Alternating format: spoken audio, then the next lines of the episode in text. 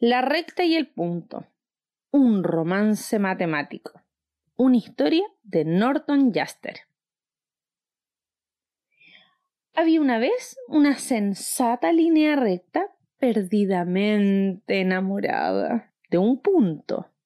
Tú eres el principio y el fin, el eje, el núcleo y la quinta esencia, le decía con ternura, pero el frívolo punto no estaba ni un poquitito interesado, pues solo tenía ojos para una línea curva, alegre y desparpajada, y con la cabeza hueca.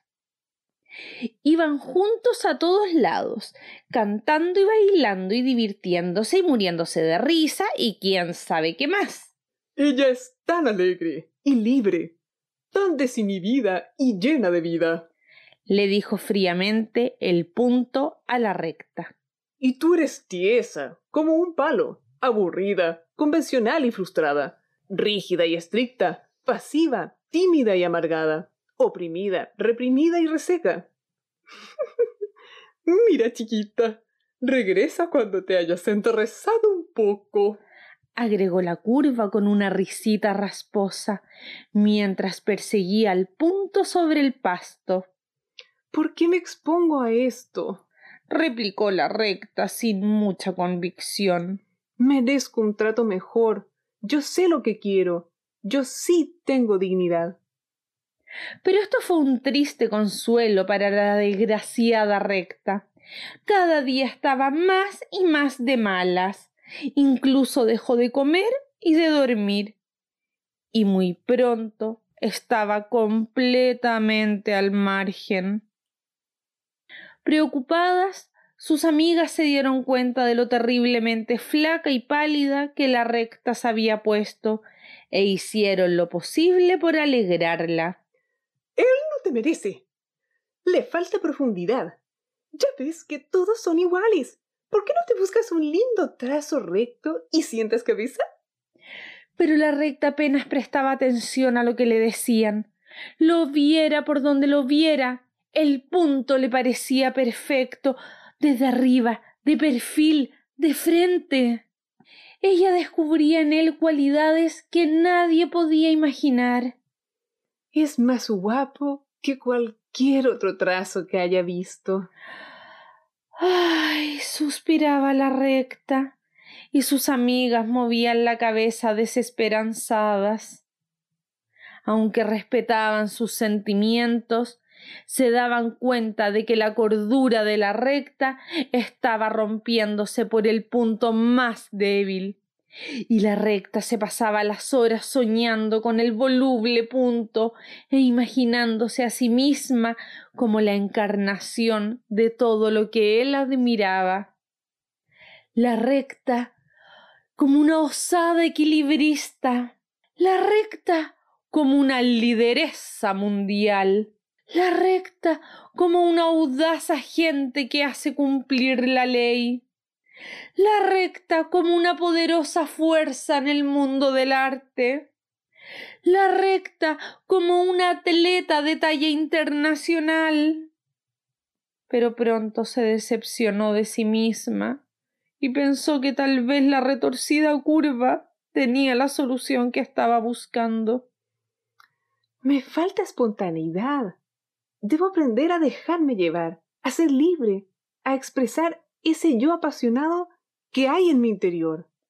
Pero sus esfuerzos no provocaban ningún cambio, pues, sin importar qué tan seguido o con cuánta fuerza lo intentaba, por más que hacía, siempre terminaba igual. Y siguió intentando y fallando e intentando otra vez, hasta que, a punto de darse por vencida, la recta descubrió, por fin, que concentrándose profundamente y con bastante autocontrol, era capaz de cambiar de dirección y doblarse hacia donde quisiera. Así que lo hizo. Y formó un ángulo. Y luego lo hizo de nuevo y formó otro, y otro, y otro, y otro, y otro, y otro, y otro. ¡Qué maravilla! gritó impresionada con sus logros. Luego, con un súbito brote de entusiasmo, se incorporó a mitad de la noche y produjo un fantástico despliegue de lados, picos y ángulos. ¡Tonta de mí! reflexionó a la mañana siguiente. La libertad no implica el caos. Y en ese momento decidió no desperdiciar su talento en exhibicionismos baratos. Durante meses se entrenó en secreto. Muy pronto sabía hacer cuadrados y triángulos, hexágonos, paralelogramos, romboides, poliedros, trapezoides, paralelepípedos, decágonos, tetagramas y una infinidad de formas tan complejas que tuvo que indicar con letras sus lados y ángulos. Con el tiempo aprendió a controlar las elipses, los círculos y otras curvas complicadísimas y a expresarse en cualquier forma. Solo pídela y la hago. Pero todos sus éxitos significaban poco si estaba sola, así que decidió buscar al punto una vez más. No tiene la menor oportunidad, murmuró la curva con una voz que parecía provenir de una tubería descompuesta.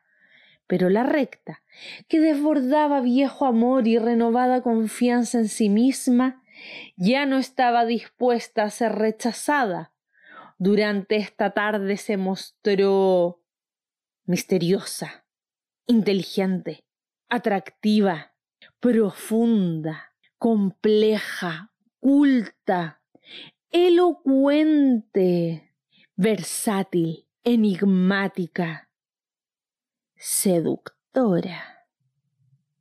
El punto estaba impresionado Soltaba risas como de niño y no sabía dónde poner las manos. Entonces volteó hacia la curva, que estaba retorcida de rabia. ¿Y?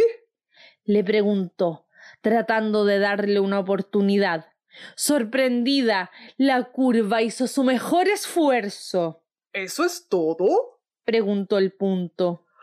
Ah, supongo que sí respondió la compungida curva. Ah, creo que eso es todo. Bueno, lo que quiero decir es que nunca sé qué va a resultar. Oye, ¿no te sabes de los dos tipos que...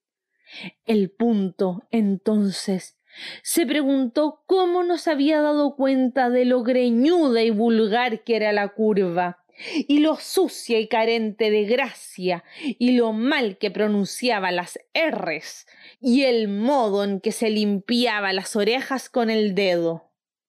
Y de golpe se dio cuenta de que eso que él creía que era libertad y gozo, era en realidad desorden y pereza. Eres tan insípida como una sandía sin color, le dijo con frialdad. Indisciplinada, inmunda, impresentable, insignificante, indeterminada e inoportuna, sin forma, sin orden, sin lugar y ahora sin suerte. Y con esa frase se dirigió hacia la recta y tímidamente le ofreció el brazo. Vuelve a hacer esas lindas figuras, querida, le dijo suavemente mientras se alejaban. Y la recta las hizo y pronto pudieron hacerlas juntos, gracias a lo cual vivieron, sino dichosos para siempre, al menos razonablemente felices. Moraleja. El botín es para los victoriosos. Y colorín colorado, la geometría se ha acabado y mañana nos encontramos contándote otro.